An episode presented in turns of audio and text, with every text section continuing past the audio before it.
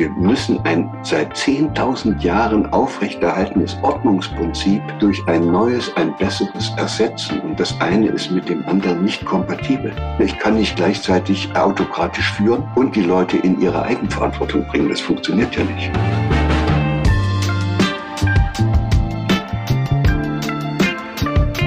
Ja, herzlich willkommen und hallo. Wie schön, dass du dabei bist bei Beziehungsweise, dem Podcast für mehr Beziehungsfähigkeit in der Arbeitswelt von heute und morgen. Wir sind Julia von Winterfeld und Stefanie Schissler. Wir freuen uns, dass ihr dabei seid und wir freuen uns vor allem auch über unseren Gast heute in der ersten Folge. Wir starten jetzt ja in die neue Staffel und wir haben das Vergnügen, mit Herrn Gerald Hüther zu sprechen. Sie sitzen hier digital vor uns. Hallo, Herr Hüter. Es ist wunderbar, dass das geklappt hat. Ich begrüße Sie alle beide und auch alle, die uns da irgendwo an einem Lautsprecher dann mal später zuhören. Sehr schön. Das finden wir auch wunderbar. Und wir hatten auch schon ein kurzes Vorgespräch, in dem wir gemerkt haben, dass wir uns, glaube ich, ziemlich einig sind, dass das Thema, das wir uns gesetzt haben für den Podcast, auch ein Thema ist, das Sie sehr viel beschäftigt und dass wir wirklich glauben, dass Beziehung mit der Weg sein kann, der uns in eine gute Zukunft begleiten kann.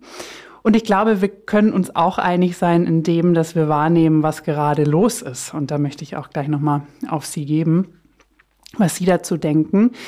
Und mit Ihnen haben wir wirklich einen Gast für alle, die Sie nicht kennen. Ähm, ich frage mich, muss man jemanden wie sich vorstellen? Aber es ist natürlich immer schön, das zu tun.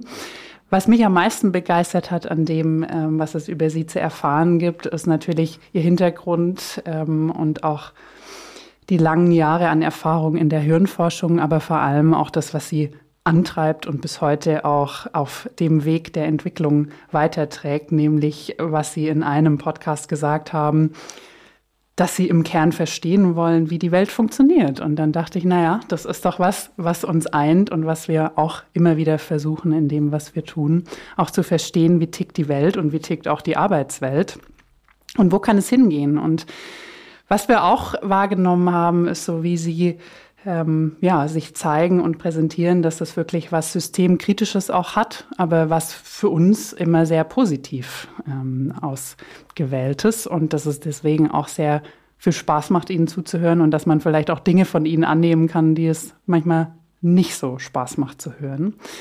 Und das glauben wir ist wichtig an dem Punkt, an dem wir heute stehen. Und wie dieser Punkt aussieht, dazu hören wir gleich mehr, wie Sie das sehen. Und uns geht es wirklich darum zu fragen, wo stehen wir eigentlich jetzt gerade, wenn wir auf die Gesellschaft blicken und damit natürlich auch auf die Wirtschaft und auch auf Führung geblickt. Wir werden immer wieder den Schritt Richtung Führung machen und uns fragen, wie sind wir eigentlich hierhin gekommen und was braucht es für die Zukunft, in die wir gemeinsam gehen möchten, auch im Blick auf die Gesellschaft, aber eben auch auf die Wirtschaft? Und was können wir als Führungskräfte auch konkret tun, um Beziehungen in unserem Arbeiten, in unserem Tun, in unserem Empfinden wieder mehr Raum zu geben? Und dafür sprechen wir mit Ihnen und freuen uns sehr. Spannendes Thema. auf jeden Vielleicht noch vorab, ich, ja. bin, ich bin ja von Hause aus Biologe und das mhm. Dann bin ich Neurobiologe geworden und dann habe ich jahrelang experimentelle Hirnforschung mhm. gemacht und dann habe ich irgendwann gemerkt, dass äh, das immer spezieller wird und dass ich mich immer weiter verliere und auch das immer mehr verliere, aus dem Blick verliere, was mich ursprünglich einmal getragen hat. Mhm. Ich wollte, das Leben geht. Also ja. Und dann habe ich am Ende ziemlich gut verstanden, wie serotonerge Präsynapsen funktionieren. Mhm. Und äh, das ist, glaube ich, äh, so ein ganz großer Wendepunkt in meinem Leben, dass ich dann gemerkt habe, hey, jetzt hast du so viel über das Gehirn gelernt. Es mhm. hat sich, das ist Zufall, dass das gerade in meiner Lebenszeit passiert ist, aber es hat sich in der Hirnforschung ja in, seit den 80er Jahren alles auf den Kopf gestellt. Wir mhm. haben da wirklich völlig neue Paradigmen, mit denen wir arbeiten. Wir mhm. hatten mal in, noch in den Jahren, als ich angefangen habe als kleiner wissenschaftlicher Assistent, eine Zeit, da hat ja äh, da gab es ein Dogma, das hieß, äh, wenn das Hirn einmal verkabelt ist, und, und zwar entsprechend der genetischen Programme, die das lenken, dann bleibt es fürs ganze Leben so. Ja, ja. Ja. Das muss man sich überlegen, was das bedeutet. Ja. Und das raubt einem ja jeglichen Mut, mhm. dass man irgendwann nochmal aus den Nummern rauskommt, in die man ja, da im Laufe seines Lebens geraten ist. Und äh, das wurde mir dann immer deutlicher, dass es auch äh, Wissenschaftler braucht, die diese Erkenntnisse in so einer Fachdisziplin in die mhm. Öffentlichkeit tragen. Mhm. Und äh, das habe ich dann angefangen und das ist mir bis heute noch ein großes Anliegen. Und Sie liegen natürlich mit Ihrem Thema vollkommen richtig. Am Ende geht es nicht darum, wie viel äh, Oxytocin im Hirn ausgeschüttet wird oder wie viel Serotonin ausgeschüttet wird oder ob die Amygdala mal wieder ein Stückchen größer geworden ist oder mhm. aktiver geworden ist, sondern das, was im Hirn entscheidend ist, ist die Art und Weise, wie diese Nervenzellen miteinander in Beziehung gehen. Mhm. Mhm. Das, ist, das ist spannend. Da gibt es so einen Grundsatz, also Nervenzellen, wie alles, was lebt, das finde ich auch schön, da komme ich wieder zurück zu meinem Biologenherz. Alles, was lebt, organisiert sich so, dass möglichst wenig Energie verbraucht wird. Ja die Struktur aufrechtzuerhalten und auch die Aufgaben, die das äh, betreffende System dann erfüllt, auch äh, erledigen zu können. Das heißt, was wir in der Natur sehen, das müsste sich jeder Unternehmer, der uns zuhört, der müsste, dem müsste sozusagen das Herz warm werden. da sind die Antworten. Mhm. geht immer darum, dass die Nervenzellen einen Weg finden, dass sie nicht von anderen so sehr überlastet werden. Also wenn ich hier oben links in meinem Kopf so eine Nervenzelle habe, mhm. vorne in der Frontalrinde, und die kriegt zu viel Input von außen. Also nicht von außen, sondern von anderen Nervenzellen. Die feuern da alle und und dann ist das für die eine riesen Energiebelastung. Und mhm. was die dann automatisch macht, ist, die sucht nach irgendeinem Weg, wie sie die anderen beeinflussen können, dass die nicht so viel rumfeuern. Und wenn das alles nichts hilft, dann lässt sie nochmal an der Seite so einen Fortsatz auswachsen und hemmt die anderen damit, damit die nicht so feuern können. Und kümmert sich sozusagen, jede Nervenzelle im Hirn kümmert sich darum, dass sie bloß nicht in eine Situation gerät, wo sie mehr Energie braucht, ja. als sie hat. Ja. So. Das ist jetzt sozusagen die Beschreibung unseres gegenwärtigen Zustandes auf der Welt. Mhm. Die Nervenzellen haben es schon besser verstanden, dass man nicht mehr Energie verbrauchen kann, als man hat. Wir mhm. müssen das wohl noch lernen. Anscheinend. So, und naja, und dann ahnen Sie, wenn man jetzt davon ausgeht, dass das Hirn zeitlebens plastisch und umbaubar ist, mhm.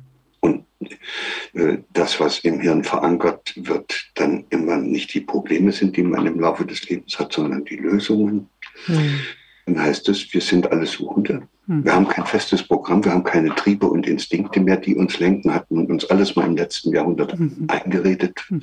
Funktioniert nicht. Wir Menschen sind in der Lage, uns sogar über ganz basale körperliche Bedürfnisse hinwegzusetzen. Denken Sie nur daran, ja. dass es Menschen gibt, die einfach äh, freiwillig Hunger ja, die furchtbaren Beispiele sind, dass, dass sich da irgendjemand in den Zug wirft, weil, weil er die Vorstellung hat, dass er ohne diese Frau nicht mehr leben kann.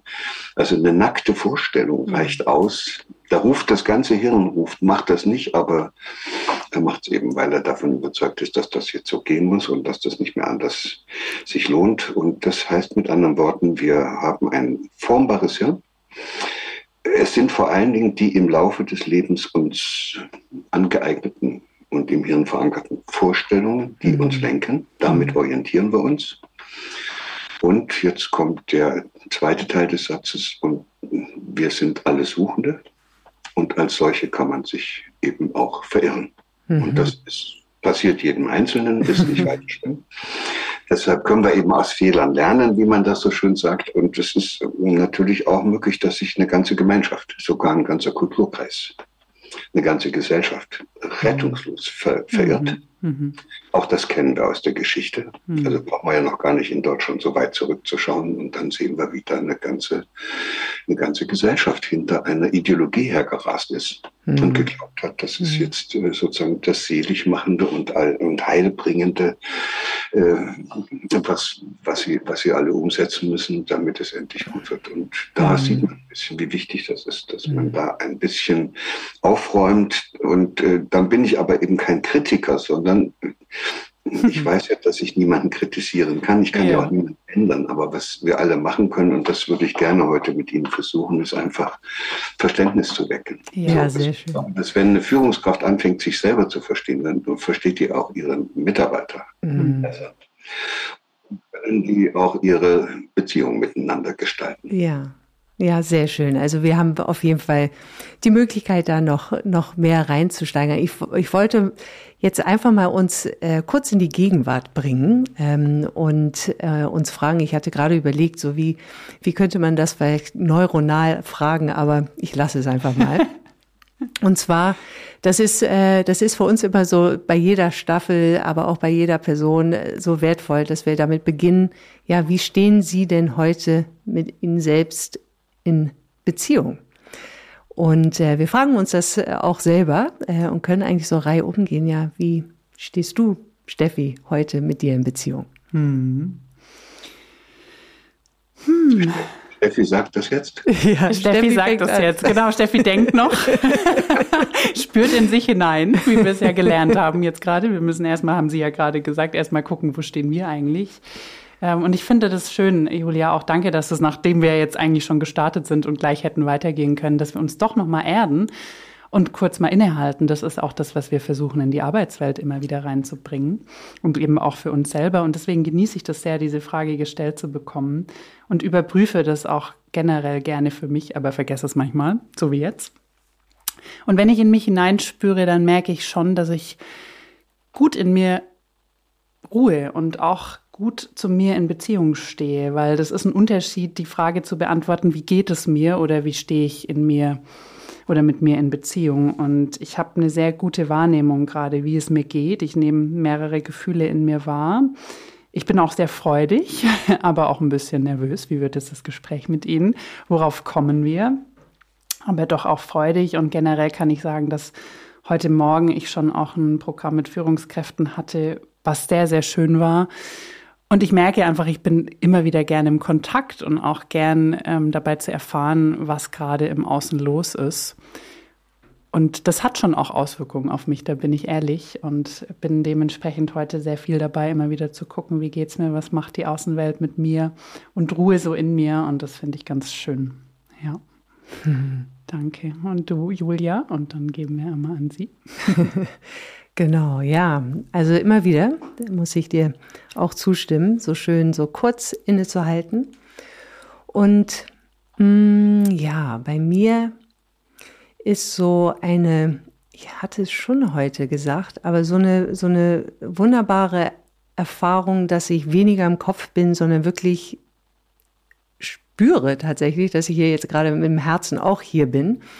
Und ich sage es deswegen, weil ich doch sehr schnell ähm, in meinem rationalen Denken sein kann und gar nicht so sehr äh, wirklich in das Gefühl komme. Und das Gefühl, was da ist, ist im Grunde auch eine Ruhe, auch eine Nervosität, ähm, weil das Gespräch ja ist ja nicht tagtäglich, dass man mit ihnen zusammenkommt. Ähm, aber ohne das jetzt äh, so so, so in den Vordergrund zu stellen. Ich merke, da ist so ein Umbruch in mir auch. Ähm, etwas, und ich weiß nicht, ob es im Innen oder auch im Außen stattfindet.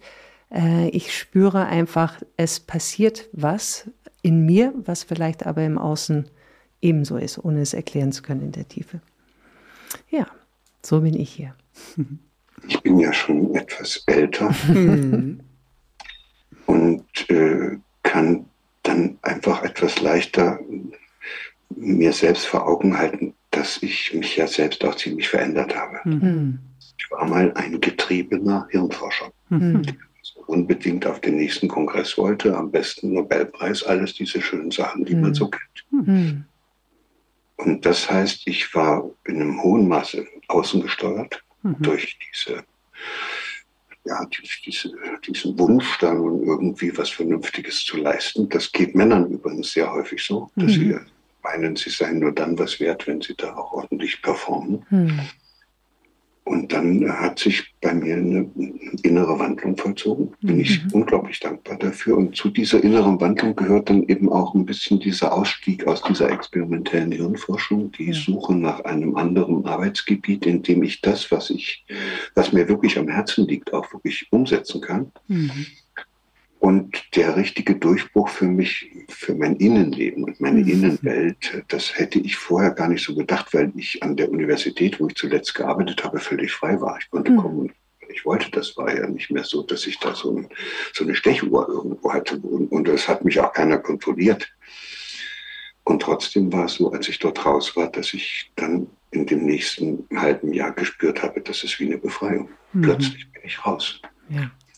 Und plötzlich muss ich nicht mehr, mhm. sondern ich darf, mhm. wenn ich möchte. Ja. Das Lebensgefühl kennen Sie noch nicht, das kommt noch, aber das äh, gibt einem eine unglaubliche Leichtigkeit. Also mhm. ich muss hier niemanden überzeugen, ich muss nicht recht haben, mhm. ich muss auch nicht andere äh, in irgendwelche Ecken treiben, ich muss niemanden mehr wie ein Objekt behandeln, ich muss meine Interessen nicht durchsetzen, kann ich alles sein lassen, ist alles wunderbar. Ich kann einfach mir die Welt anschauen, wie sie ist und versuchen zu verstehen, was da draußen los ist. Und wenn ich dann an irgendeiner Stelle merke, dass mich mich da was interessiert oder dass ich auch das Gefühl habe, ich könnte eingreifen und ein bisschen helfen, dass sie mhm. etwas besser wird, dann mache ich das, aber nicht mit der Erwartungshaltung, dass es nun unbedingt gelingen muss. Ja. Also ja. ich bin schon einer, der, wenn er was macht, macht das richtig, mhm. äh, weil sonst kann man dann am Ende nicht sagen, dass man sich wirklich eingesetzt hat, aber wenn es dann nichts wird, ja Gott, dann war die Zeit noch nicht reif. Mhm. Dann eben noch nicht so weit. Dann muss man noch ein bisschen warten und dann kommt es vielleicht und wird irgendwann von jemand anders gemacht. Ja. Gelassenheit ist, glaube ich, das, äh, das richtige Wort für das, was ich da. Gelassenheit. Mhm. Ja, die, ich glaube, die ist auch ein wertvolles Gut heutzutage. Sie haben jetzt aber nochmal zwei Dinge gesagt, die, glaube ich, ein guter Startpunkt sind für uns auch heute. Und zwar auch dieses Beobachten und sich ein Bild machen. Und wenn ich Sie jetzt mal fragen würde, vielleicht starten wir damit, eine Bestandsaufnahme abzugeben. Wo stehen wir denn jetzt eigentlich? Und damit meine ich nicht insgesamt, Sie können auch gerne ganz groß werden, aber ich meine jetzt mal in Bezug auf unsere Gesellschaft mit den Entwicklungen, die Sie wahrnehmen. Was würden Sie denn für ein Urteil abgeben? Das spüren alle im Augenblick. Wir mhm. befinden uns in einer Übergangsphase. Und wir wissen noch nicht so richtig, wo das hinläuft. Das wird auch noch stärker werden. Mhm. Und äh, wenn ich das so mit ein bisschen Abstand und mhm. meine Erfahrung anschaue, dann und auch mit meinem Biologen und Hirnforscherwissen mir mhm. angucke, dann weiß ich ja, das hatte ich vorhin schon angedeutet, dass jedes lebende System einen Zustand anstreben muss, in dem möglichst wenig Energie verbraucht wird. Ja, Im Hirn ist so ein Zustand nicht zu halten. Da wird irrsinnig viel Energie verbraucht, wenn ich Probleme habe, wenn ich Konflikte habe, wenn nichts klappt, wenn ich Angst habe. Mhm. Also dann geht es sozusagen oben in den oberen Bereichen des Hirnes hoffnungslos durcheinander. Und äh, das, und wenn ich sage durcheinander, heißt es, die Nervenzellen feuern, was das Zeug hält. Jede mhm. für sich versucht sich sozusagen irgendwie zu retten. Und das Ergebnis davon ist ein riesiger Energieverbrauch in den mhm. betreffenden Regionen. Das sieht man dann ja auch mit dem bildgebenden Verfahren. Da kann man richtig sehen, da leuchtet es hier irgendwo. Da ist ordentlich was los. Mhm. Und äh, und dann hatte ich schon gesagt, die Nervenzellen versuchen dann auf irgendeine Art und Weise diesen zu hohen Energieverbrauch wieder einzuschränken. Und für uns, wenn wir dann so mit dem Hirn arbeiten, ist das dann spürbar, dass wir immer eine Situation suchen und herzustellen versuchen, wo das wieder besser passt. Mhm. Dass das wieder besser harmonisiert oder wie immer man das nennen will. Äh, der wissenschaftliche Ausdruck heißt Kohärenz. Mhm. Wenn es richtig schön zusammenpasst, ist es kohärent und dann wird fast keine Energie mehr verbraucht. So, und jetzt bin, das war die Vorrede übers Hirn und jetzt kommen wir zu diesen gesellschaftlichen Zuständen und da können wir uns ja vorstellen, auch eine Gesellschaft ist ein lebendes System und mhm. braucht irgendetwas, was da vom, was dazu führt, dass das ein bisschen geordnet zugeht. Sonst mhm. verbraucht diese Gesellschaft irrsinnig viel Energie. Also Anarchie ist schwierig. Mhm. Also und dann haben die Menschen, und jetzt wird es plötzlich deutlich, was das eigentlich für ein riesen Transformationsprozess, in dem wir jetzt drin stehen, da haben die Menschen ungefähr vor 10.000 Jahren ein Ordnungsprinzip gefunden, was energiesparend ist und Kohärenz in die Gesellschaft bringt. Und das heißt Hierarchie. Mhm. Also wahrscheinlich mit der Sesshaftwerdung ob sich die Leute, ob sich einzelne Leute die Macht angeeignet haben, glaube ich gar nicht so sehr. Das wird denen vielleicht sogar zugefallen sein, hm. weil sie also zum Beispiel Ziegenzüchter waren und plötzlich die ganze Gemeinschaft von ihnen viel mehr abhängig waren, hm. war als äh, von demjenigen, der äh, Spuren lesen konnte oder Kräuter sammeln konnte. Und damit haben einzelne Personen in diesen Gesellschaften eine ganz hohe Bedeutung gewonnen. Hm zum Beispiel die Viehzüchter und die Ackerbauern. Und die haben dann gesagt, wo es lang geht. Hm.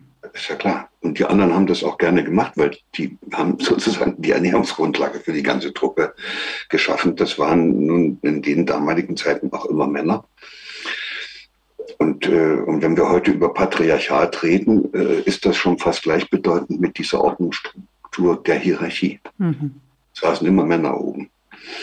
Und das hat sich bewährt. Diese Hierarchie hat sich richtig gut bewährt. Da kann man ja also wirklich nicht nur äh, Bewässerungssysteme bauen und Pyramiden, da kann man auch wunderbar Kriege machen und mhm. Feinde abwehren und keine Ahnung.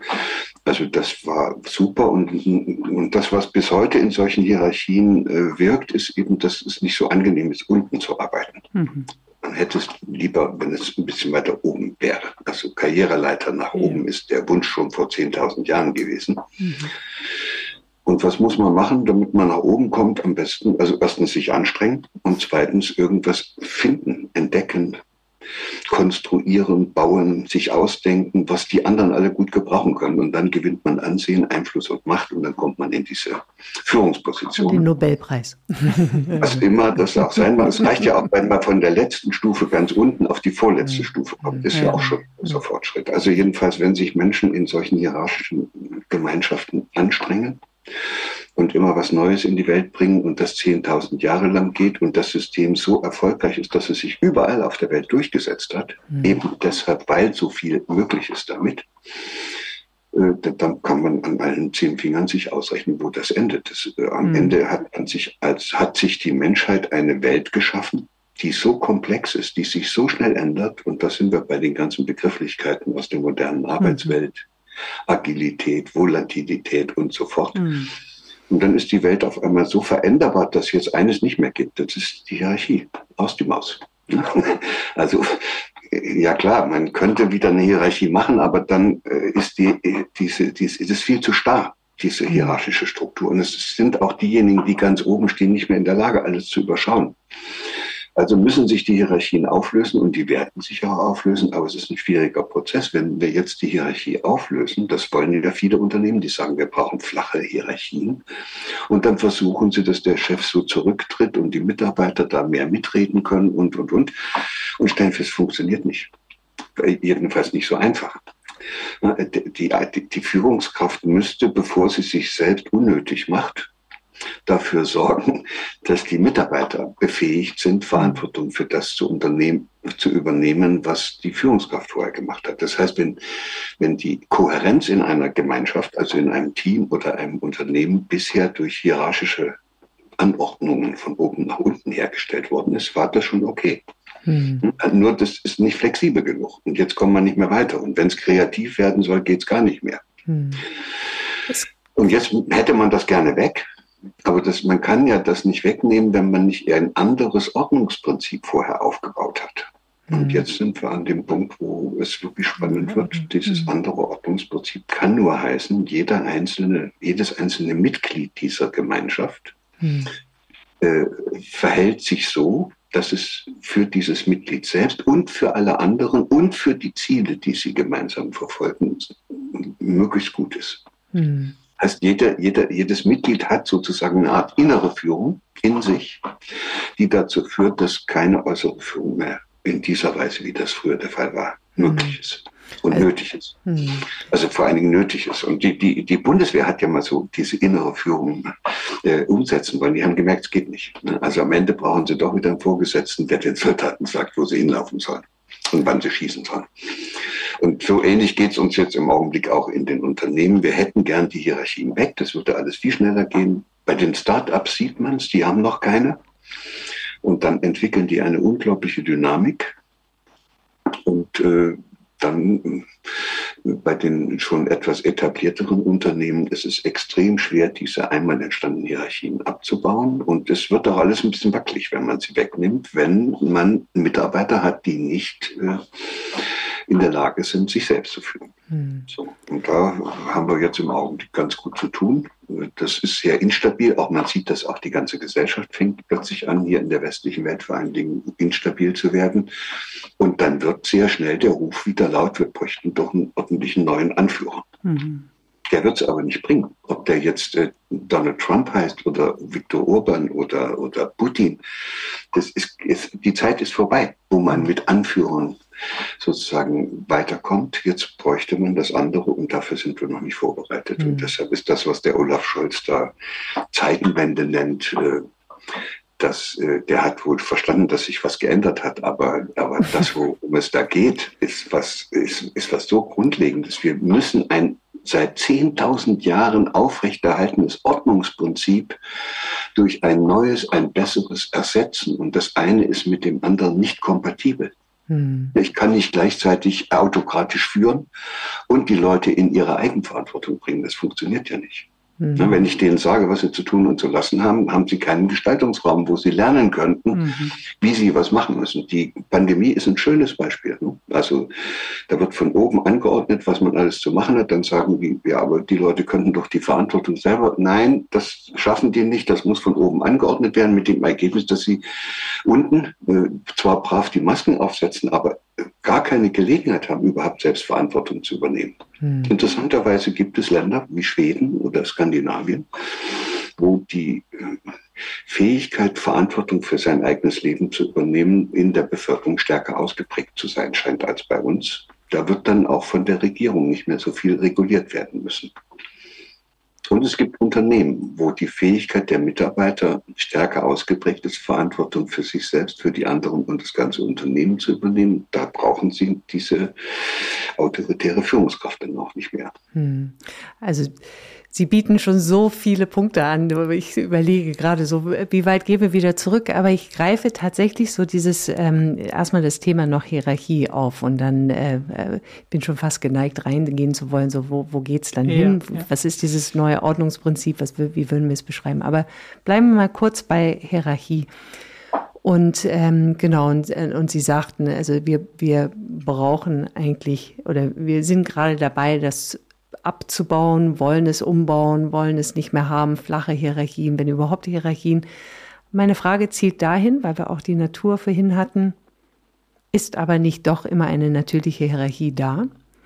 Ähm, ist es nicht so, dass äh, äh Hierarchie an sich ja nichts Schlimmes ist? Es ist nur, wenn sie dann starr ist und wenn sie entsprechend besetzt wird, äh, nicht nach der, mh, hm, sag ich mal, nach, nach der Kompetenzfähigkeit und auch der Antrieb, sondern eher nach mehr Leistungsorientierung. Das, kann man so sehen. Mhm. Das ist eine häufig gestellte Frage. Mhm.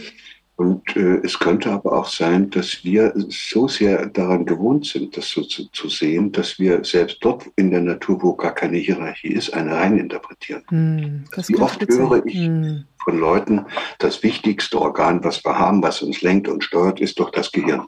Mm. Nein, hm. Das ist es nicht, weil das Gehirn könnte keine Minute seine Tätigkeit verrichten, wenn die Leber aufhören würde, ihren Job zu machen. Mhm. Das Gehirn ist nicht das Oberhaupt dieses Körpers. Mhm. Und es würde eine Katastrophe entstehen, wenn die Lunge mit der Leber streiten würde, wer jetzt das Sagen hat. Mhm. Zum Beispiel dieser Organismus sieht man dann, ist nicht hierarchisch aufgebaut. Und wenn wir das bisher geglaubt haben, dann liegt es daran, dass wir mit unseren alten Denken aus den hierarchischen Erfahrungen, die wir in der Gesellschaft machen, das automatisch übertragen. Und mhm. jetzt kann man so weitergehen und sagt, ja, aber da kommen dann andere und sagen, aber der Löwe ist doch in, in der Savanne der Stärkste. das ist ein gutes Beispiel. Ja, ja. gucken Sie sich mal die Löwen genau an, wie ja, die zu tun haben und wie das alles Wechselspiele sind, wo einer vom anderen abhängig ist. Mhm. Da hat keiner das Sagen. Und wenn das mal irgendwo so sein sollte, dass da einer das sagen, dann ist der schon längst ab, ausgestorben. Solche Arten gibt es gar nicht. Also ich als Biologe finde in der Natur keine Hierarchien. Hm. Würden Sie dann, was würden Sie dann anstelle dessen setzen? Ist es dann eine Symbiose oder haben Sie dann einen anderen Begriff? Das, der neue Begriff, den wir da haben, heißt ja Selbstorganisation. Mhm. Mhm. Das heißt, in einem, in einem Prozess lernt wenn wir jetzt den menschlichen Organismus nehmen, da lernen bestimmte Zellen bestimmte Funktionen zu übernehmen, die spezialisieren sich in dieser Weise und werden dann zum Beispiel Leberzellen. Und andere Zellen äh, lernen andere Funktionen zu übernehmen, haben ein anderes, wie das dann so heißt, Mikroenvironment und bekommen andere Signalstoffe. Und die werden vielleicht Lunge oder Haut oder, oder Gehirn oder Neuro, also Nervenzellen. Hm. Und, äh, und das hat keiner organisiert. Da ist kein Obermacker da, der denen gesagt hat, was sie zu werden haben. Das hat sich alles selbst organisiert. Und weil es sich in diesem ständigen Wechselspiel organisiert, äh, ist es am Ende auch eine nicht hierarchische Ordnungsstruktur, die mhm. aber mhm. funktioniert, weil die haben nichts anderes gelernt. Auf die Gesellschaft übertragen würde das heißen, wenn wir Schulen hätten und Elternhäuser, in denen die jungen Menschen, wenn die nachwachsende Generation Gelegenheit hätte, in eine Gesellschaft hineinzuwachsen, in der sie nicht herumkommandiert wird und in der sie nicht gesagt bekommen, was sie zu tun und zu lassen haben, in der sie nicht müssen, sondern dürfen. Ja, dann hätten wir auch äh, sehr schnell eine andere Gesellschaft. Aber jetzt habe ich ja schon gesagt, 10.000 Jahre Erfahrung, mhm. die hinterlassen ihre Spuren im Hirn und wir sind da. Nun laufen wir aber nicht mit dem Hirn von vor 10.000 Jahren um und auch nicht mit Programmen von vor 10.000 Jahren. Aber seit 10.000 Jahren wird in jeder Generation neu eingeprägt. Dieses, äh, dieses hierarchische Denken implementiert. Mhm. So, wir haben heute eine Demokratie, das ist auch schön so. Aber wenn wir uns genauer umgucken in unserer Demokratie, sehen wir überall Substrukturen, die sind alle hierarchisch organisiert. Die mhm. Parteien, die Gewerkschaften, viele Unternehmen, die ganze Politik. Äh, man kann ja, in den Schulen geht es hierarchisch zu. Also äh, selbst im Sportverein, wir haben es überall noch. Mhm. Und deshalb ist es kein Wunder, dass wir die Kurve nicht kriegen. Wir kommen aus dieser Nummer nicht raus. Ja, ich wollte schon noch zusetzen und in Familien ja auch. Ja, Elternhäusern, ja. Da, da, aber da kann man es ja schon mal sehen, wie sich das da aufgelöst hat und wie gefährlich das ist. Also da gab es früher einen Familienoberhaupt, der hat allen gesagt, was sie zu tun und zu lassen hatten. Da wurden sogar die Frauen dann oder die, die, die Ehen dann gebahnt, angebahnt und durchgezogen. Da herrschte Ordnung. Hm. Und manche Leute wünschen sich das ja wieder. Ja, und in manchen Kulturen ist es heute noch so. Und, und bei uns hat sich das alles aufgelöst, aber wir haben es auch nicht so gut hingekriegt, dass Eltern so kompetent sind und nicht in diesen hierarchischen Denkmustern gefangen sind, dass sie nicht wieder in die Muster zurückfallen und dann ihr Kind zum Objekt ihrer Absichten und Ziele, ihrer Belehrungen, ihrer Bewertungen und am Ende noch ihrer Maßnahmen machen. Und das nützt dann auch nichts, wenn man das Fördermaßnahmen nennt. Es bleibt, das Kind erlebt sich als Objekt von jemand, der größer, stärker ist und mehr zu sagen hat. Mhm. Und, und, da merke ich schon, wenn ich das sage, dass das heute, wenn uns jemand zuhört, sagen, das geht doch gar nicht anders. Mhm. Ja, klar. Wenn man das, wenn man nichts anderes kennt als das, geht es nicht anders. Mhm. Wir müssten sehr weit zurückgehen übrigens. Es ging mal anders. Wir kommen nämlich nicht aus hierarchischen Ordnungsstrukturen. Die Primaten haben eine Ordnungsstruktur, das sind ja keine Herden und, und, und, und Ameisenschwärme oder, oder was ist da alles, oder, oder also Heuschreckenschwärme oder, oder Ameisenstaaten, sondern die Ordnungsstruktur der Primaten heißt individualisierte Gemeinschaft. Mhm. Das können nur Primaten, da braucht man nämlich ein einigermaßen flexibles und lernfähiges Hirn. Mhm. Und dann individualisierte Gemeinschaft heißt, auf jeden kommt es an. Mhm noch bei den Jägern und Sammlern kann das heute noch im Amazonasgebiet und wo es so ein paar gibt, die da übrig geblieben sind, kann man das beobachten. Wenn die rausgehen in die Natur, gibt es einen, der kann Spuren lesen. Und wenn Spurenlesen angesagt ist, übernimmt der die Führung. Ja, und dann haben sie aber auch, wenn es um Kräutersammeln geht, auch wieder eine andere Führungsperson. Dann übernimmt derjenige die Führung. Fell abziehen, Fallen stellen. Äh, für alles gab es irgendwie jemanden, der das besonders gut konnte. Und es gab niemanden, der die ganze Horde sozusagen unter seiner Fuchtel hatte. Hm.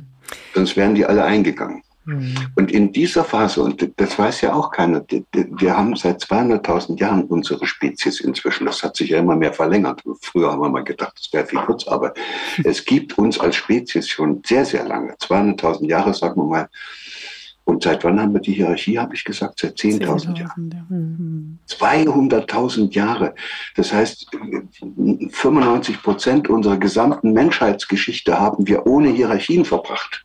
Die, die Hierarchie ist eine Zwischenepoche. Aber es sind natürlich 20.000, äh, 10.000 Jahre ist schon ein bisschen lang. Und das sind viele Generationen durchgegangen. Und das hat sich Das Hirn ist so lernfähig, das hat sich dann eingeprägt. Und solange man gut vorankommt, mhm. das habe ich ja vorhin versucht zu beschreiben, solange man damit gut vorankommt, da brennt sich das ein, das kriegt man kaum wieder raus. Das ist ja auch so, dass viele Menschen mit sehr verrückten Strategien im Leben unterwegs sind, also sehr zwanghaft oder, oder haben so eine Kontrollsucht oder müssen immer zu Macht haben oder müssen immer zu auffallen. Also da sagt man ja auch, mein Gott, kommt denn der nicht aus der Nummer mal wieder raus? Nee, solange der damit erfolgreich ist und immer noch auf der Bühne steht als Kasper und alle applaudieren, dann bleibt so ein Kasper. Mhm. Und solange der Politiker nichts anderes kann, als immer wieder äh, die nächste Wahl im Blick haben und gucken, dass er da alles so macht, dass er wieder gewählt wird, dann bleibt er ewig einer, der nichts anderes im Sinn hat, als zu gucken, was die Mehrheiten im Augenblick gerade mal so wollen. Sonst fliegt er raus aus dem System. Mhm. Und über Unternehmer will ich jetzt gar nicht reden, was die eigentlich im Auge im Blick haben müssen. Ja, vielleicht sollten wir da wieder hinkommen. da kommen wir noch. Auf jeden Fall, genau, äh, bei den 10.000, 200.000 äh, Jahre her, ich, im Grunde ist es doch die Entwicklung unseres Gehirns, was daran äh, es möglich gemacht hat, dann in diese Denke immer mehr zu verharren, beziehungsweise da noch eine draufzulegen. Ähm, das äh, stelle ich jetzt einfach mal so in den Raum. Und ich muss Sie nur ganz kurz nochmal ja. oder uns alle daran erinnern, es gibt ernstzunehmende Wissenschaftler, die haben da auch gute Untersuchungen gemacht und die sagen, damals, vor der Sesshaftwertung, hatten die Menschen ein größeres Gehirn als ah. heute. Mhm. Also die Sesshaftwertung führt ja auch zu einer gewissen Bequemlichkeit. Mhm. Mhm. Also man macht ja dann nicht mehr alles. Mhm, absolut. Wenn wir uns heute umgucken, ich kann ja zum Beispiel vieles, was so ein umherziehender Nomade noch konnte, kann ja alles gar nicht mehr. Mhm. mhm. Und es gibt sogar wunderbare Untersuchungen an Eseln. Das fand ich so schön, diese Untersuchung. Da gibt's in Südamerika Esel, die sind zum Teil äh, zu Hause geblieben im Stall und werden da benutzt als Lasttiere. Und dann hauen da aber immer mal welche ab und schließen sich freilebenden, zusammengewürfelten Wildtier-Eselherden an. Mhm. Und da ist mal so ein Hirnforscher vor, vor ich glaube, vor 20 Jahren schon auf die Idee gekommen und hat man die Hirngröße gemessen. Der zu Hause geblieben, der zu Hause gebliebene und der abgehauene. Genetisch sind die gleich die Abgehauenen, die ihr Leben draußen in der wilden Natur irgendwie sichern müssen, haben deutlich, ich glaube, ein Drittel größeres Hirn. Ja. Also Haustierhaltung führt zur Verkümmerung. Und jetzt äh, wollen wir das alles nicht auf unsere heutige Zeit beziehen. Genau, ich glaube, wir wissen, wo es dann hingeht. ja, also es, äh, genau, ich, ich finde das hochspannend und äh, ich bin gerade am überlegen, so wie, wie weit wir das Netz spannen wollen, ähm, ob wir dann wieder zurück zu Unternehmen kommen oder ob wir noch auf der gesellschaftlichen bzw. unsere äh, menschliche Entwicklung bleiben. Ähm, aber und ich bleibe doch da, weil, weil mich das äh, schon interessiert. Natürlich, also ich kann das sehr gut nachvollziehen, wie Sie es äh, sagen, mit ähm, mit eben dieser inneren Führung, mit der ähm, Selbstverantwortung, Selbstführung auch, ähm, dass wir diesen Reifegrad in uns entwickeln könnten, um möglicherweise dann doch hierarchielos zu werden, sage ich jetzt mal. Aber da, damit wir da schnell mhm, wieder mhm. das, da braucht man nur eines zu machen. Wir müssten aufhören, einen anderen Menschen zum Objekt zu machen. Mhm. Niemals. Dürfte man ab sofort dürfte man keinen anderen Menschen wieder wie ein Objekt behandeln. Mhm. Und das so, und behandeln heißt zum Objekt seiner Absichten und Ziele, Objekt seiner Belehrung, Objekt seiner Bewertung, Objekt seiner Maßnahmen. Mhm. Wenn wir das hinkriegten, äh, mhm. würden wir eine große Last von den Menschen nehmen, denn ich habe ja so eine Akademie für Potenzialentfaltung, ja. nicht ohne Grund aus mhm. der Hirnforschung abgeleitet. Und da heißt der Grundsatz, solange Menschen sich gegenseitig wie Objekte behandeln, ist keine Entfaltung von Potenzial möglich. Mhm. So. Und in diesen modernen Gesellschaften behandeln wir uns alle gegenseitig wie Objekte. Ja. Ob wir das wollen oder nicht. Und die Hierarchie ist sozusagen das gesellschaftliche Modell, in dem es gar nicht anders geht. Da muss immer einer oben den unteren sagen, wo es lang geht. Mhm. Aber wenn wir die Kurve kriegten und würden uns gegenseitig nicht mehr wie Objekte behandeln, dann wird es gehen. Und jetzt kommen wir eben so. Das heißt, man müsste Menschen ermutigen und einladen, mal zu probieren, wie das ist, wenn ich mich auf den anderen einlasse. Hm. Also wirklich. Ne? Hm. Also es gibt's, das nennt man dann nicht eine Beziehung, die man dann hat, sondern eine Begegnung. Hm. Ja. Beziehung kann ich auch zu meinem Auto haben und zu meinem Kühlschrank.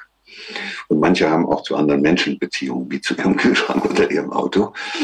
Aber wenn wir den Begriff Begegnung nehmen, ist klar, da können nur zwei Subjekte einander begegnen. Ich kann meinem Auto nicht begegnen, aber meiner Frau kann ich begegnen. Mhm. Und, ein, und das ist relativ leicht. Also begegnen kann ich als äh, Führungskraft oder als Mitarbeiter einem anderen Mitarbeiter oder einer anderen Führungskraft einfach, indem ich dieser anderen Person signalisiere, dass ich, dass ich sie ein bisschen mag. Da, da wäre es schon soweit. Ein bisschen mag heißt, ich äh, könnte den an, die betreffende andere Person anlächeln. Ja. Und damit erlebe ich dann das große Wunder, die erlebt sich als Subjekt gesehen und geht in ihre eigene Subjekthaftigkeit und lächelt zurück. Ich, äh, genau, ich lächle wieder zurück. Äh, bevor mein Computer äh, die Begegnung mit mir nicht mehr mag, werde ich auf jeden Fall gleich nochmal mein Power anstellen und deshalb kurz verschwinden, in eine Sekunde wieder da. Danke dafür. Ja. genau, ich würde auch, ich glaube, jetzt ist auch ein guter Zeitpunkt, mal zu gucken, da steuern Sie ja auch schon hin, aber was braucht es dann? Und Sie haben schon viele Dinge gesagt. Ich würde gerne mal einmal innehalten, ne? nach der Bestandsaufnahme, nachdem wir grob verstanden haben mit Ihrer Hilfe, wie es dazu kommen konnte. Was glauben Sie denn, was die Auswirkungen sind auf Führungskräfte heutzutage? Wie fühlen die sich? Und warum aus Ihrer Sicht? Weil ich stelle mir das keine angenehme Position vor. Einerseits merke ich, von mir wird erwartet, eben diese flachen Hierarchien zu haben, Selbstorganisation zu ermöglichen. Gleichzeitig bin ich aber immer noch selbst in der hierarchischen Führung und meine Organisation gibt mir das auch vor. Also das ist ja unheimlich viel Druck, der da auf mir lastet. Und was tue ich jetzt? Wir haben jetzt eine Situation, das müssen Sie ja rausschneiden. Ne? Mit dem Nö. Nö, nö, das machen wir. Das, liebe Hörende, die wir Power ist nix. wieder an. nee, genau. Ja. Ach, alles dabei. Es ist, glaube ich, also was mir sehr geholfen hat, war die nach langem Widerstand endlich eingetretene Überzeugung, dass ich einen anderen Menschen nicht verändern kann. Mhm. Der Einzige, der sich verändern kann auf dieser Welt, bin ich. So, und damit äh, ist fast schon alles gesagt. Mhm. Gelassenheit das kommt ist aber eine Führungskraft natürlich in einer besonderen Situation. Denn mhm. was sie gerne möchte, ist ja, dass andere Menschen sich so verhalten, dass das für alle gut ist. Mhm. Und das hat in der Vergangenheit dazu geführt, dass man immer auf das Verhalten der Mitarbeiter geguckt hat und wollte das Verhalten ändern. Und dann gibt es so Gesundheitsprogramme und Fortbildungen und was weiß ich was alles, wo sich dann das Verhalten ändern sollte. Inzwischen soll man Resilienztrainings machen und immer geht es um dieses Verhalten. Und da muss ich sagen, das ist, äh, das ist neurobiologischer Nonsens aus dem vorigen Jahrhundert das Verhalten eines Menschen wird durch seine innere Einstellung, durch seine Haltung gelenkt. Hm. Das nützt nichts, das Verhalten zu ändern, wenn er dieselbe blöde Haltung hat wie vorher. Hm. Das, sonst ist er lediglich, der verhält sich lediglich so wie ein abgerichteter Affe. Mhm. Mit Belohnung und Bestrafung kann ich einen Menschen dazu zu bringen, dass der sich so vorübergehend, solange ich genug Belohnung austeile oder genug Bestrafung äh, verspreche, da verhält er sich mal so, wie ich das will. Aber das ist doch gar nicht das, was wir wollen. Wenn ich mit dem Belohnung und der Bestrafung aufhöre, fällt er wieder zurück und wird genauso blöd wie vorher. So, das ist deshalb, was wir ändern müssten, ist nicht das Verhalten, mhm. sondern die innere Einstellung. So. Mhm. Und äh, habe ich gesagt, das kann man jetzt, äh, diese innere Einstellung und diese innere Haltung ist ja das Ergebnis, das ist ja nichts auswendig gelerntes, das ist ja, das entsteht durch Erfahrung. Mhm. Zwar äh, ziemlich genau durch die Erfahrung, die ein Mensch bisher in seinem Leben gemacht hat, womit er nämlich durchgekommen ist. Mhm. Oder in meiner Hirnforschersprache, was ihm geholfen hat, aus einem inkohärenten Zustand, wo es lauter Durcheinander im Hirn, hohen Energieverbrauch gab, in einen kohärenteren Zustand zu kommen. So, und das merkt er sich. Das wird im Hirn eingebrannt. Und äh, wenn man so mehrere so bestimmte Erfahrungen gemacht hat, zum Beispiel mit Chefs oder in der Schule, dann wird daraus eine Haltung. Mhm. Und die heißt, ich arbeite nur für Geld. Mhm. Oder ich lerne nur für gute Zensuren. Mhm. So, und wenn Sie solche Leute in Ihrer Abteilung haben, können Sie eigentlich einpacken. Weil dann haben sie eben Mitarbeiter, die äh, eine Haltung haben, die sind nicht an der Arbeit interessiert, sondern die sind an den guten Zensuren oder an den guten Bewertungen oder an dem Lohn oder an den Incentives oder an der Vermeidung von Entlassung und Bestrafung interessiert ist. Was die da eigentlich arbeiten, interessiert die überhaupt nicht. Mhm. Das heißt, sie müssen eine Situation schaffen, dass die eine andere Erfahrung machen. Mhm. als die, die sie bisher eben leider fast alle gemacht haben. Mhm. So, und jetzt kann man aber niemanden zwingen, eine andere Erfahrung zu machen. Und da fängt jetzt die Führungskunst im 21. Jahrhundert an. Was sie nämlich können als Führungskraft, und das können sie als Führungskraft viel besser als jeder Mitarbeiter, sie können Rahmenbedingungen schaffen, in denen ihre Mitarbeiter eine Erfahrung machen, die, also wo es sehr wahrscheinlich wird, dass sie eine Erfahrung machen, die sie sich wünschen. Zum Beispiel, dass die Arbeit Freude macht. Hm. Und dass die Firma eine Spitzenfirma ist, wo man auch gerne hingeht. Äh, dass es Freude macht, Verantwortung zu übernehmen. Dass es auch toll ist, wenn man sowas wie Selbstdisziplin hm. mal gelegentlich aufbringt, weil man dann bestimmte Dinge auch hinkriegt. So, und das können Sie als Führungskraft, äh, können Sie Rahmenbedingungen schaffen, in denen es hochwahrscheinlich wird, dass Menschen solche Erfahrungen machen. Und aus diesen Erfahrungen, das, das sind dann sozusagen Bündel von Erfahrungen und das nennen wir dann Haltung. Mhm. So, dann, dann ändert sich die Haltung, aber nur über die anderen Erfahrungen und die können Sie nicht erzwingen. Und da merken Sie jetzt, da ist auch die Hierarchie am Ende Ihrer Kunst. Die Hierarchie kann ja immer nur von oben nach unten dirigieren und äh, da ist der Mitarbeiter immer in der Situation, dass er von dem da oben abhängig ist. Und deshalb kann der da oben den Mitarbeiter gar nicht einladen und ermutigen und inspirieren. So, das bringt der oben nicht fertig, weil das würde seiner Position im Unternehmen nicht entsprechen, die er so im Kopf hat. Er, ich bin ja der Chef. Aber der unten bringt es auch nicht fertig, weil der hat das schon in seinem ganzen Leben kaum noch jemals erlebt, dass er was zu sagen hatte und dass er gefragt worden ist. Mhm. So, und dann sieht man diese missliche Situation, dass äh, Führungskräfte kein, keine guten Voraussetzungen dafür haben, ihre Mitarbeiter einzuladen. Das haben sie nirgends gelernt. Mhm. Viele, viele. Es gibt total tolle Ausnahmen, die müsste man sich mal genauer anschauen. Mhm. Man, mit solchen Führungskräften läuft dann auch das ganze Unternehmen völlig ja. anders. Es gibt aber dann eben auch viele Mitarbeiter, die haben es eben, ne, die, ja. die lassen sich nicht so einladen, weil die sind so, die haben so eine Haltung, dass die einfach keine Lust mehr haben. Die wollen sich nicht mehr auf irgendwas einlassen. Die lassen sich auch kaum noch berühren. Hm.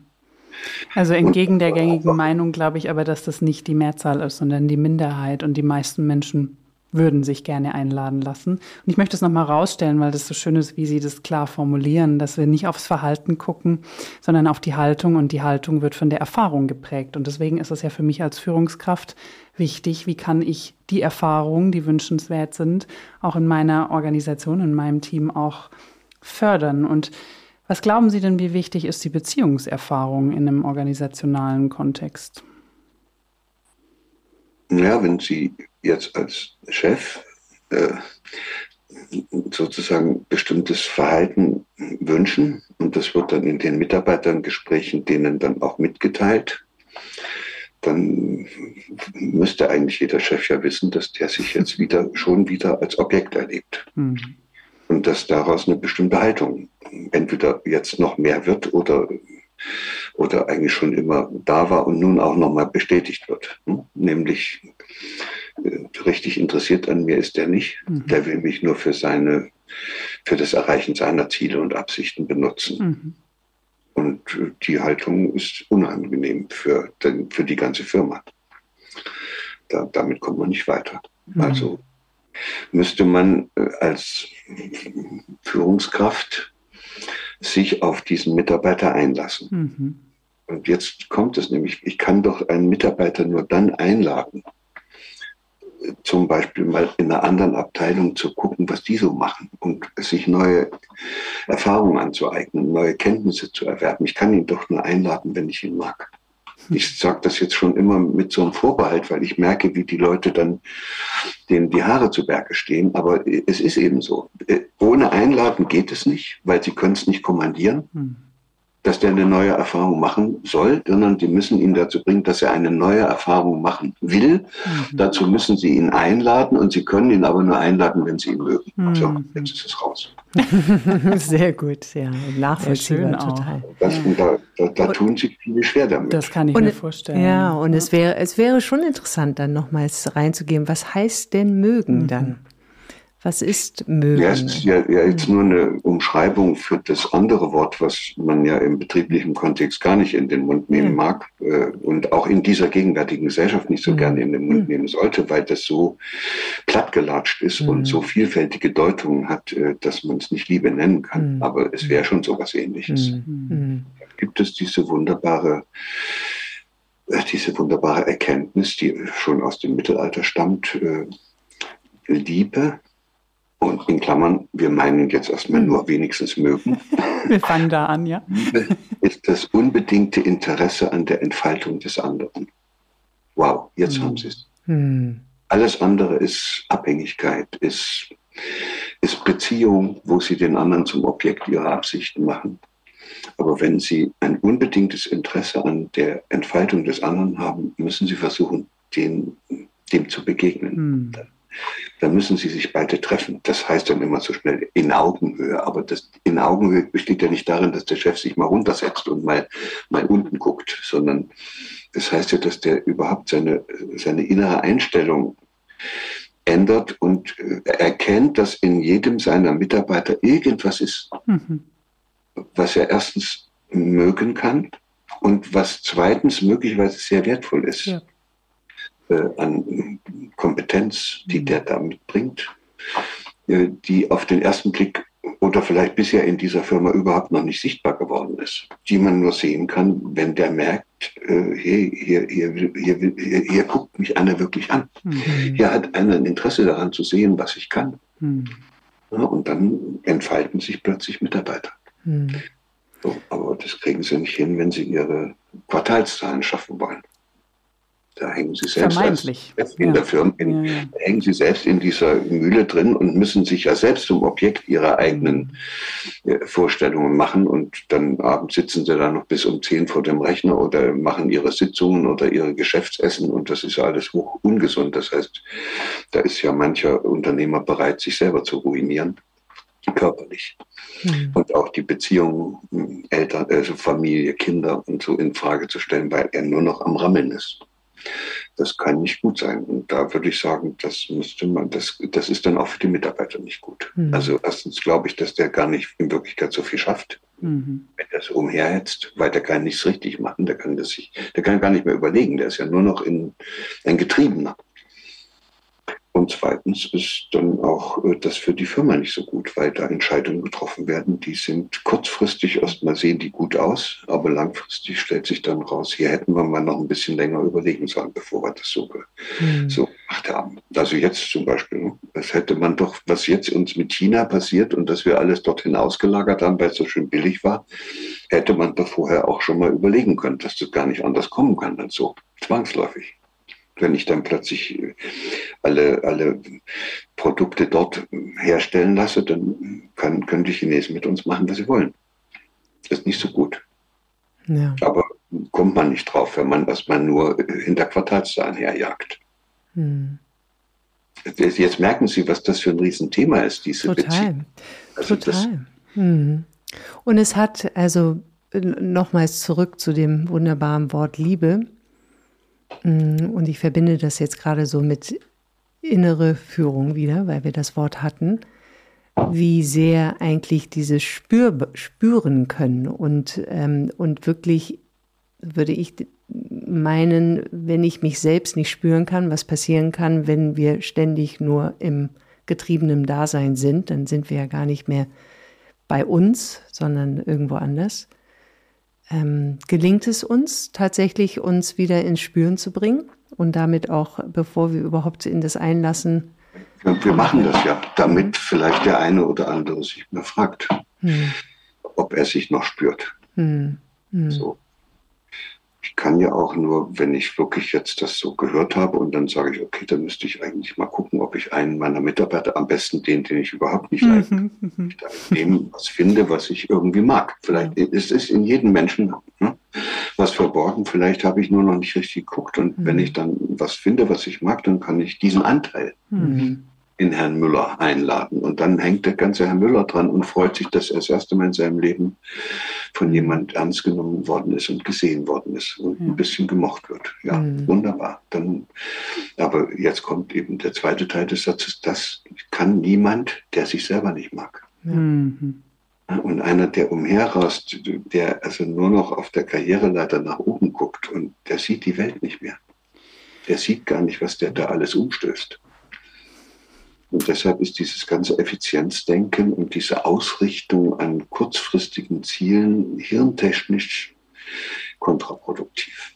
Und für das Zusammenleben der Menschen und dann gar für den betrieblichen Erfolg vollkommen kontraproduktiv. Hm. Ich würde gerne noch eine, eine Frage stellen, weil ich schon merke, ne, was Sie auch sagen, unbedingt haben Sie benutzt und das ist ja, für, also für mich, ich sage dann eher bedingungslos, aber es ist ein ähnlicher Begriff. Und ich denke, das ist ganz schön groß. Und ich frage mich auch, inwieweit kann ich überhaupt bedingungslos sein in einer Organisation, wo, wie Sie sagen, wo alles um Effizienz geht, wo es um Erfolge geht, um Leistung. Da gibt es ja ganz viele Bedingungen. Und das heißt im Umkehrschluss, dass ich als Führungskraft unheimlich viel innere Stärke brauche, um überhaupt in diese Bedingungslosigkeit zu kommen, weil an mich selber werden ja ständig Bedingungen gestellt.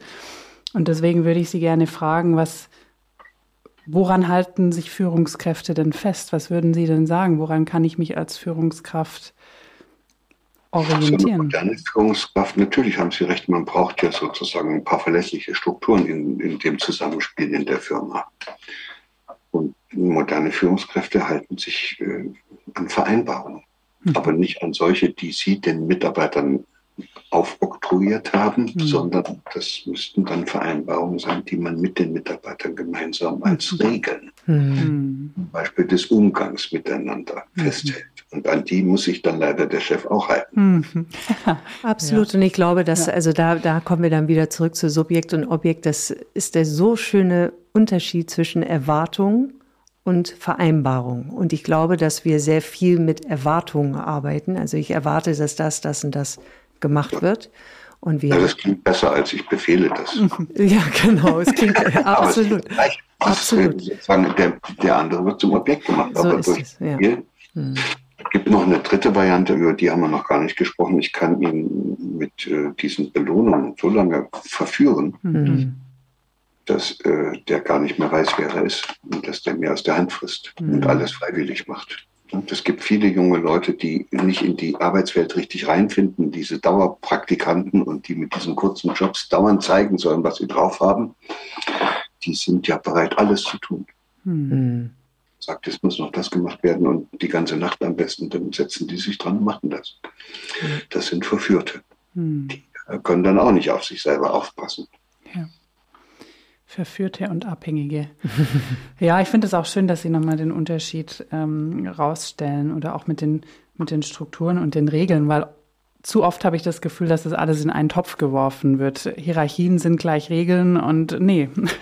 Also jedes, jede Selbstorganisation, jede individualistische Gemeinschaft, wie Sie es vorhin genannt haben, braucht ja irgendwelche Regeln, Prinzipien, anhand dessen sie funktionieren kann. Und auch jedes System hat ja Regeln. Das wissen wir ja. Das Systeme organisieren sich selbst, aber es gibt ja Schienen und Bahnen, in denen sie sich organisieren. Genau, und wir sind alle Suchende. Wir wissen nicht, ob die Regel, die wir heute gefunden haben, mhm. wirklich die beste ist. Und deshalb muss man auch seine eigenen Regeln immer wieder gemeinsam mhm. überprüfen. Ne? Nicht der Chef prüft die Regel, sondern ja. macht eine neue, sondern da muss man sich nochmal hinsetzen und sagen, da haben wir uns was ausgedacht und haben gesagt, wir wollen das so machen, aber es wird ganz offenkundig so, funktioniert es nicht. Mhm. Muss man die Regel ändern und die Vereinbarung ändern. So. Genau. gibt ja, gibt ja Unternehmen, das, vielleicht sollte man das zum Schluss auch nochmal rausschreiben. Es gibt ja Unternehmen, wo die, die Unternehmer das hingekriegt haben. Wir haben mal eine Zeit lang, habe ich mit einem anderen Kollegen zusammen solche, nennen wir es Modelle des Gelingens gesucht. Mhm. Also Unternehmen, wo, das, wo die das geschafft haben, so mhm. eine andere Kultur aufzubauen. Das in DAX geführten Unternehmen, da war gar keins dabei die, die können das ja gar nicht, weil die, da ist ja selbst der, der, der, der, der sich für den Chef hält, ist ja sozusagen am Ende ein Untergeordneter, mhm. der, der, der, ein Verführter der, und ein Abhängiger. Ja, also, da, da, da, dann weiß ich gar nicht, da haben wir auch nie einen richtigen Chef gefunden. Das ja. sind immer nur Zwischenglieder in dieser Hierarchie. Und mhm. ganz oben steht da irgendwie die, der Aktienkurs oder so. Ja.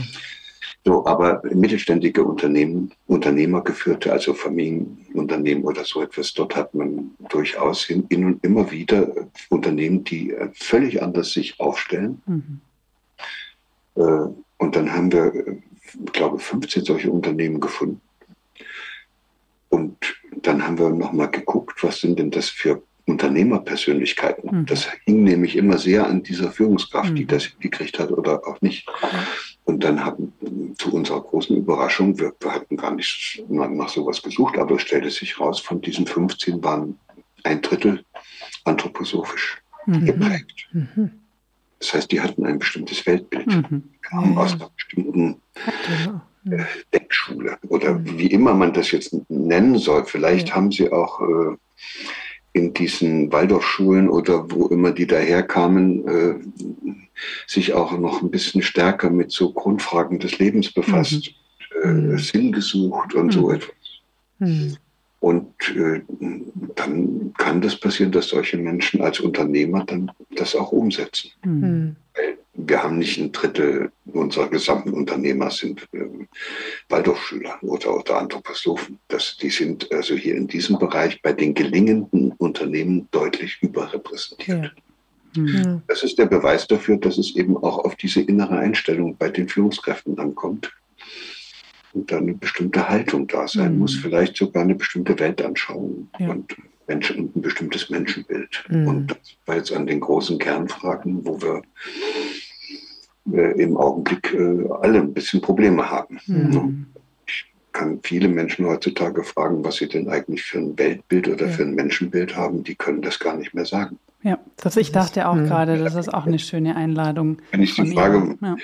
und welchen Sinn wollen Sie Ihrem Leben verleihen? Mhm. Sie haben so ein le schönes Leben geschenkt gekriegt und mhm. wollen Sie dieses Leben gestalten, damit es sinnhaft wird? Ja. Da gucken die mich an, wie, äh, als ob ich vom Mond komme. Das ist auch keine Frage mehr, mit der sich da offenbar ja. vor allem jüngere Leute etwas intensiver befassen. Ja, ich habe auch was ganz Interessantes mal in, dem Zuge gehört. Und zwar war da die Frage im Blick auf Weltbild oder Menschenbild, was ja tatsächlich schwierig ist für viele zu beantworten, war die Frage, überlegen Sie sich mal und blicken Sie auf Ihr ganzes Leben. Was prägt Ihr Bild? Ist es Kooperation oder Konkurrenz? Und da dachte ich, hm, genau da sitzt der Kern. Glaube ich an Kooperation oder glaube ich an Konkurrenz? Und ich glaube, wenn man sich solche Fragen stellt, und da gibt es bestimmt auch noch andere gute, aber wie Sie es eben gesagt haben, sich auch mal selber zu fragen, was glaube ich eigentlich, wie tickt die Menschheit, wie tickt unsere Gesellschaft und was, was steckt dahinter für ein Bild? Ich glaube, das gibt ganz viel Aufschluss. Ja, ja bei diesem Beispiel kann man auch nochmal sehen, das ist im Grunde genommen wieder eine innere Einstellung. Mhm. Ja. Ja, entweder bin ich jemand, der davon überzeugt ist, dass er andere wegboxen muss, damit mhm. er sich das ist eine Haltung. Und da kann genau. ich jetzt mal zu einem, zu einem gewaltfreien äh, Training gehen. Das kriege ich nicht raus. Solange ich dies, mit dieser Haltung unterwegs bin, werde ich immer weiter boxen. Hm. Und deshalb äh, die andere Haltung. Und das wär's. Das wäre es. Ja, da arbeiten wir dran. Vielleicht haben wir heute schon den einen oder anderen ein bisschen. Genau.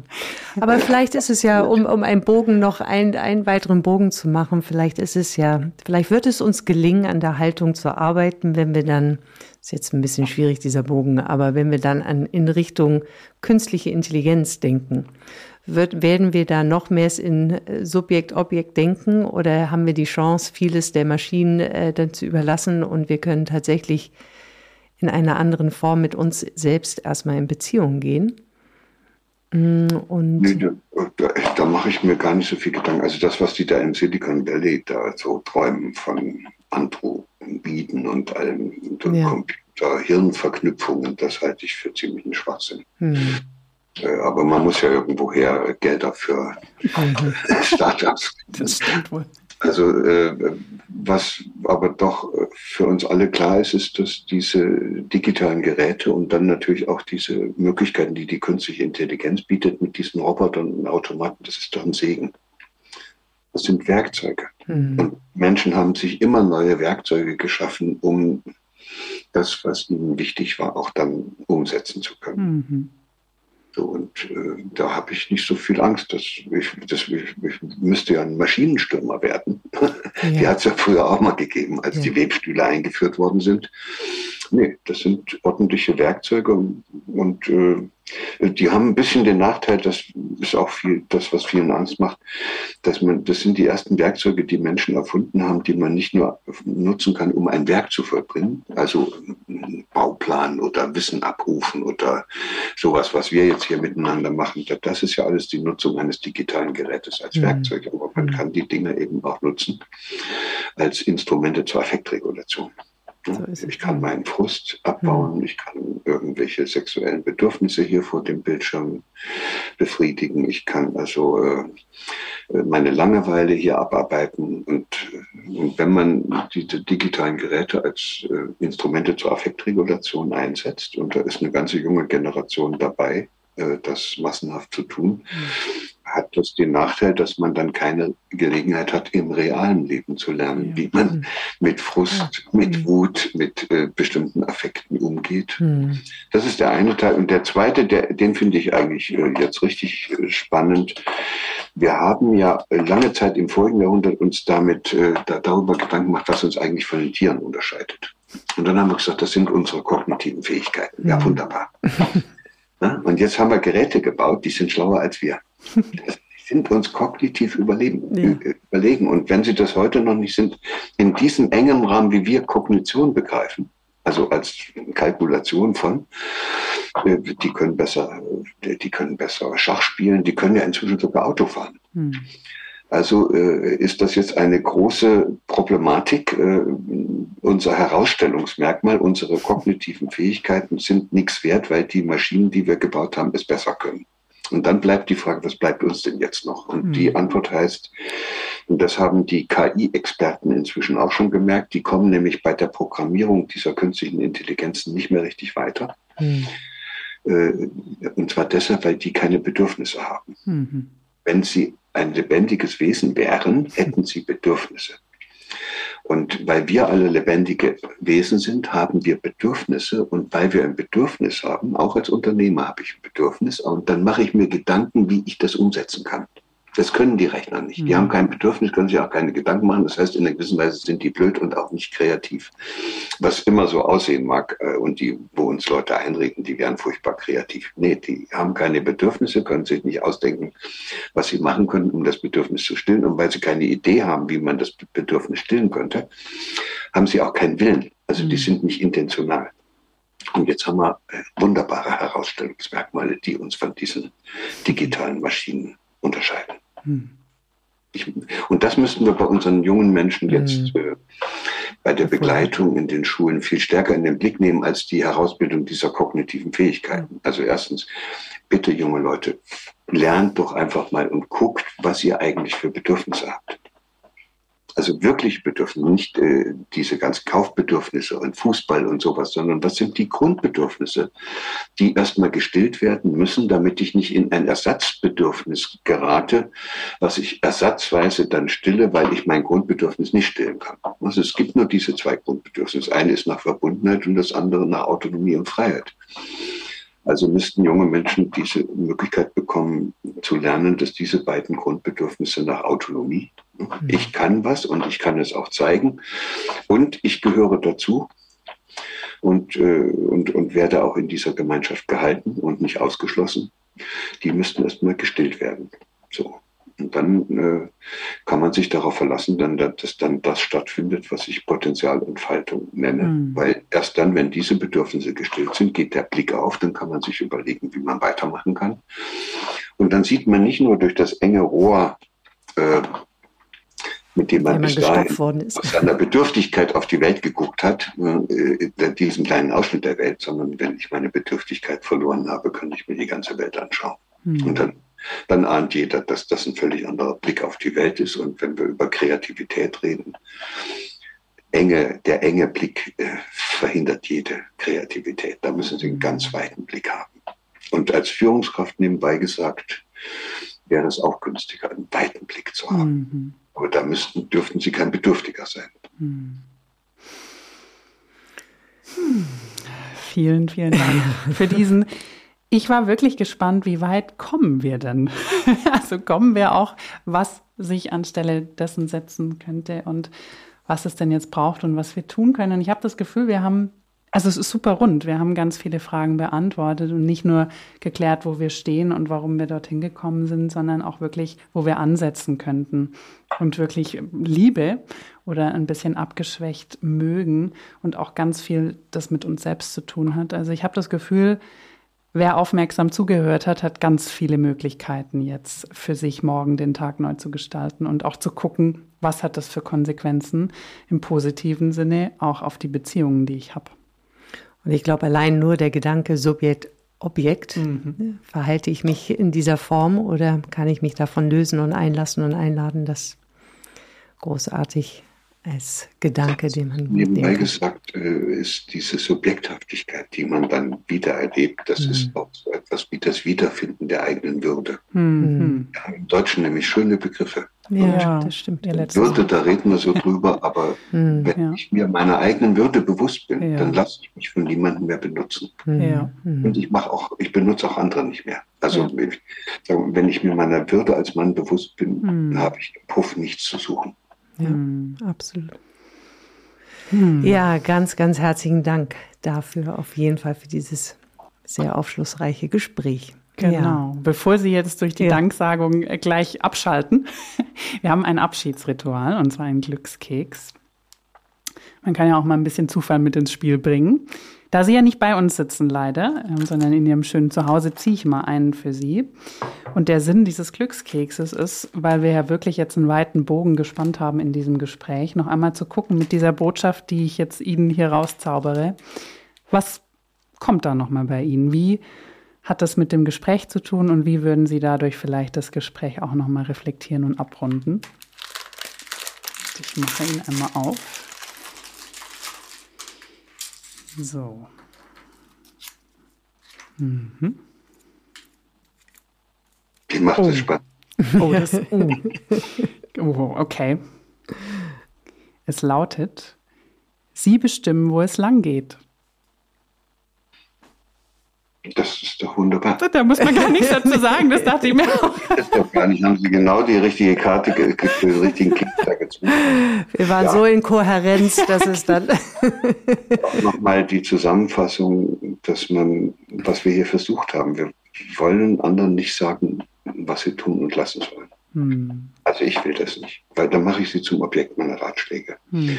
Aber ich möchte, dass andere Menschen diesen Blick aufkriegen, dass sie überhaupt entscheiden können, wo sie lang wollen, damit sie nicht immer in dem Rohr rumkriechen, in dem sie glauben, rumkriechen zu müssen, weil ihnen noch nie was anderes eingefallen ist in ihrer ganzen Bedürftigkeit, als immer zu auf derselben Schiene herumzutanzen. Das Leben ist so schön und mm, das ist total. reich. Das ist so armselig, wenn man sich das wenn man das an sich vorüberziehen lässt, weil man gerade mit, der, mit einer Vorstellung herumrennt, die einem den gesamten Blick einneckt. Hm. In diesem Sinne, wir haben eine wunderbare Übergangszeit und äh, es der hat keinen Sinn, haben wir schön rausgearbeitet, darauf zu warten, dass irgendeiner kommt, der hm. uns die Aufgabe abnimmt, in diese neue Zeit zu kommen, sondern da ist jeder Einzelne aufgerufen, es erstmal selbst für sich zu machen und diejenigen, die das hinbekommen, die werden dann auch Führungskräfte werden. Mhm. Ja, und wie schön auch dazwischen immer wieder zu erkennen, wie Sie es gerade sagten, das Leben ist so schön. Das ist es wirklich. Ja. ja, ganz, ganz herzlichen Dank nochmals und auch für alle, die zugehört haben. Ganz lieben Dank, dass ihr Sie auch dabei sind. Vielen Dank. Sehr gerne und alles Gute. Alles Gute auch an Sie.